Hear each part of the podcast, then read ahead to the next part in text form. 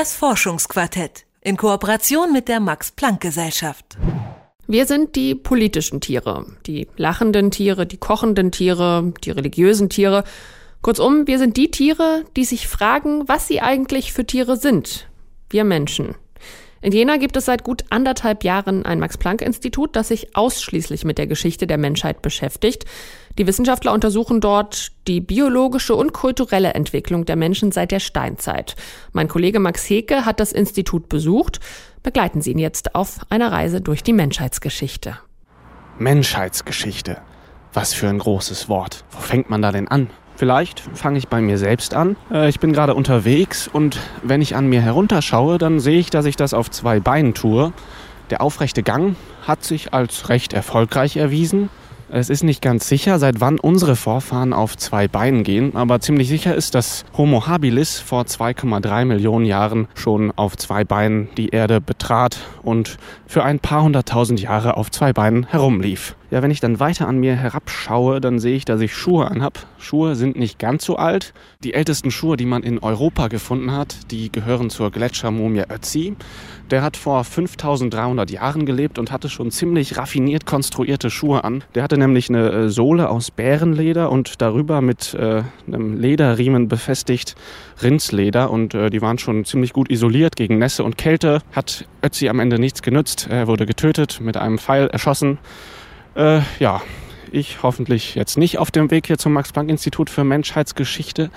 Und ich könnte jetzt weitermachen. Ich habe hier eine Hose an, eine Jacke, habe einen Schal um, halte ein Mikro in der Hand. Das äh, Mikro ist ja noch die jüngste Erfindung, die ich mit dabei habe. Aber ich bin hier schon etwas außer Atem am Max-Planck-Institut für Menschheitsgeschichte und gehe jetzt mal durch die Tür.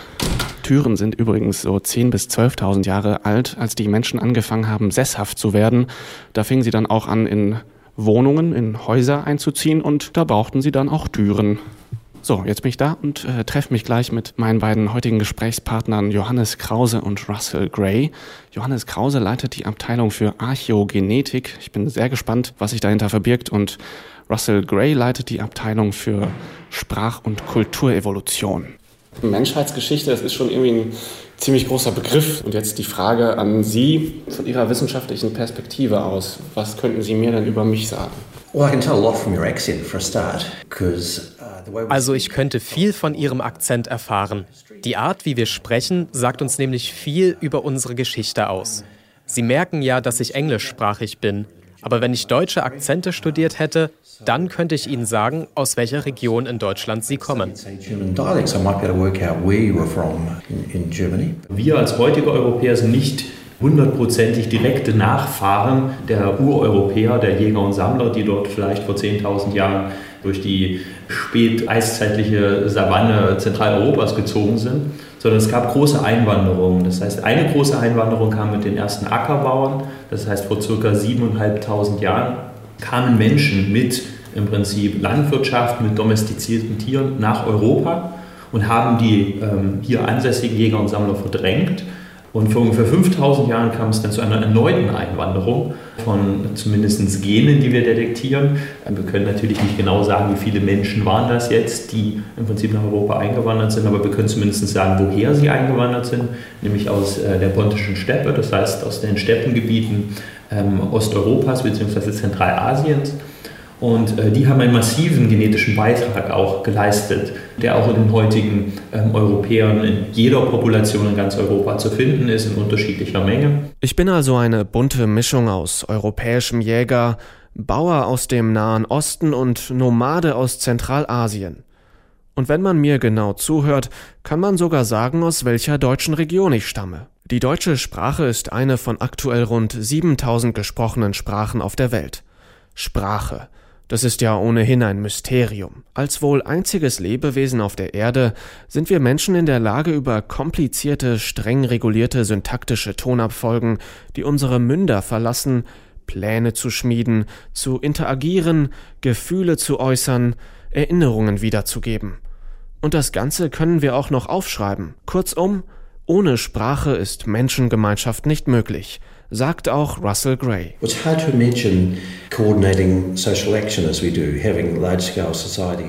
Es ist schwer vorstellbar, soziale Interaktion zu koordinieren, große Gesellschaften zu haben ohne Sprache.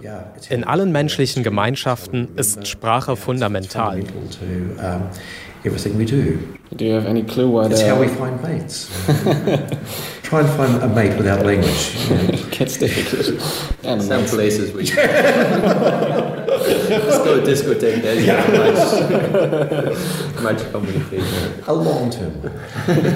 Lachen ist auch so eine typisch menschliche Interaktionsform, um Spannungen abzubauen und Gemeinschaft zu erzeugen. Lachen wirkt einfach befreiend und ansteckend. Die Frage nach der Sprache bleibt dennoch im Raum.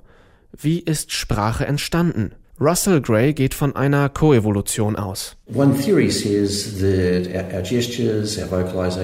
Eine Theorie besagt, dass sich Gestik und Vokalisierungen zusammen mit der Herstellung von Werkzeugen entwickelt haben.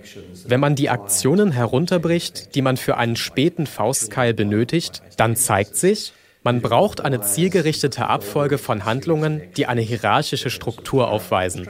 Das ähnelt schon der Syntax der Sprache. Also das ist schon eine Art Erzählung, aber besser als die Erzählungen, die sagen, Sprache ist ein Wunder. Grays eigentliche Forschungsarbeit betrifft weniger die Entstehung der Sprache als vielmehr die Verbreitung der verschiedenen Sprachen. Wovon hängt die Verbreitung von Sprachen ab? We're developing simple mathematical models wir entwickeln einfache mathematische Modelle, mit denen wir die Geschichte der Sprachen in Australien simulieren. In diesen Modellen lassen wir die Populationen wachsen.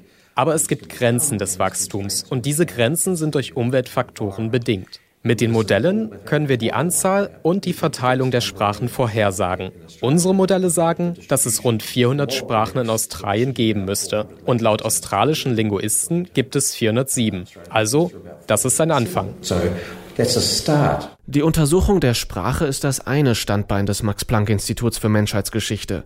Das andere Standbein ist die bereits erwähnte Archäogenetik. Johannes Krause erklärt, was es damit auf sich hat. Wir betreiben Menschheitsgeschichte, indem wir alte Gene anschauen, Erbmaterial, was wir aus alten Knochen isolieren können. Und das kann das Erbmaterial aus menschlichen Skeletten, die bis zu 50 oder 100.000 Jahre alt sein können.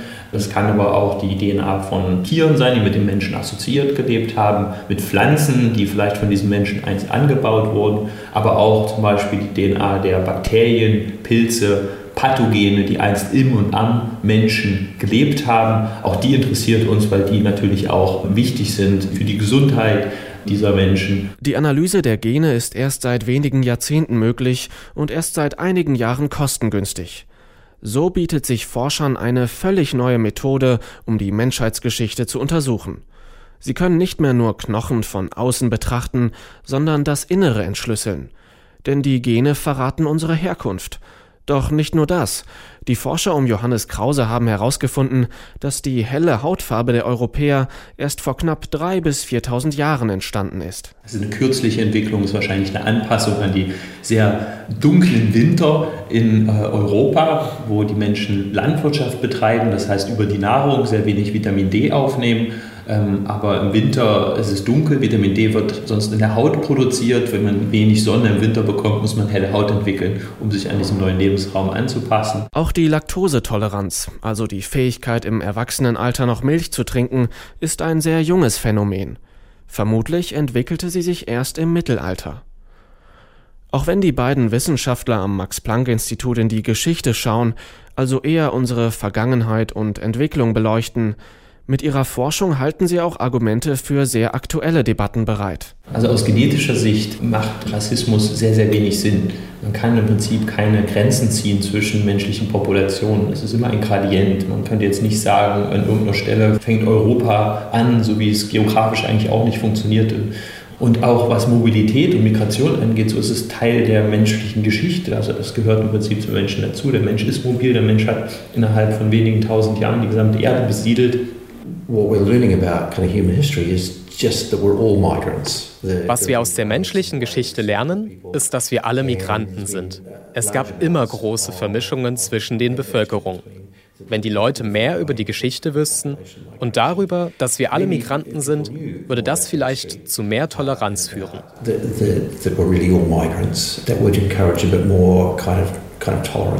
Ein schöner Schluss für ein Gespräch.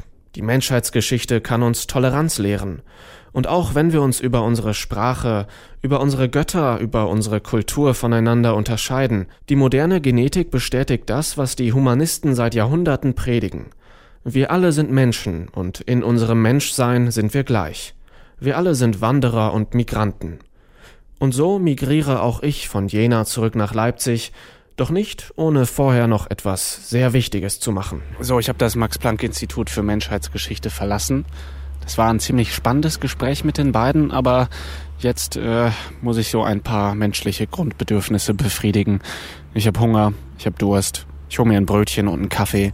Kaffee übrigens ganz kurz noch die Anekdote. Kaffee stammt vermutlich aus der äthiopischen Region Kafar, dort äh, bereits seit dem 9. Jahrhundert, kam dann im 14. Jahrhundert äh, über Sklavenhändler nach Arabien und fand seinen Weg nach Europa Ende des 16. Jahrhunderts. Um 1650 gab es bereits Kaffeehäuser in Venedig, Oxford und London.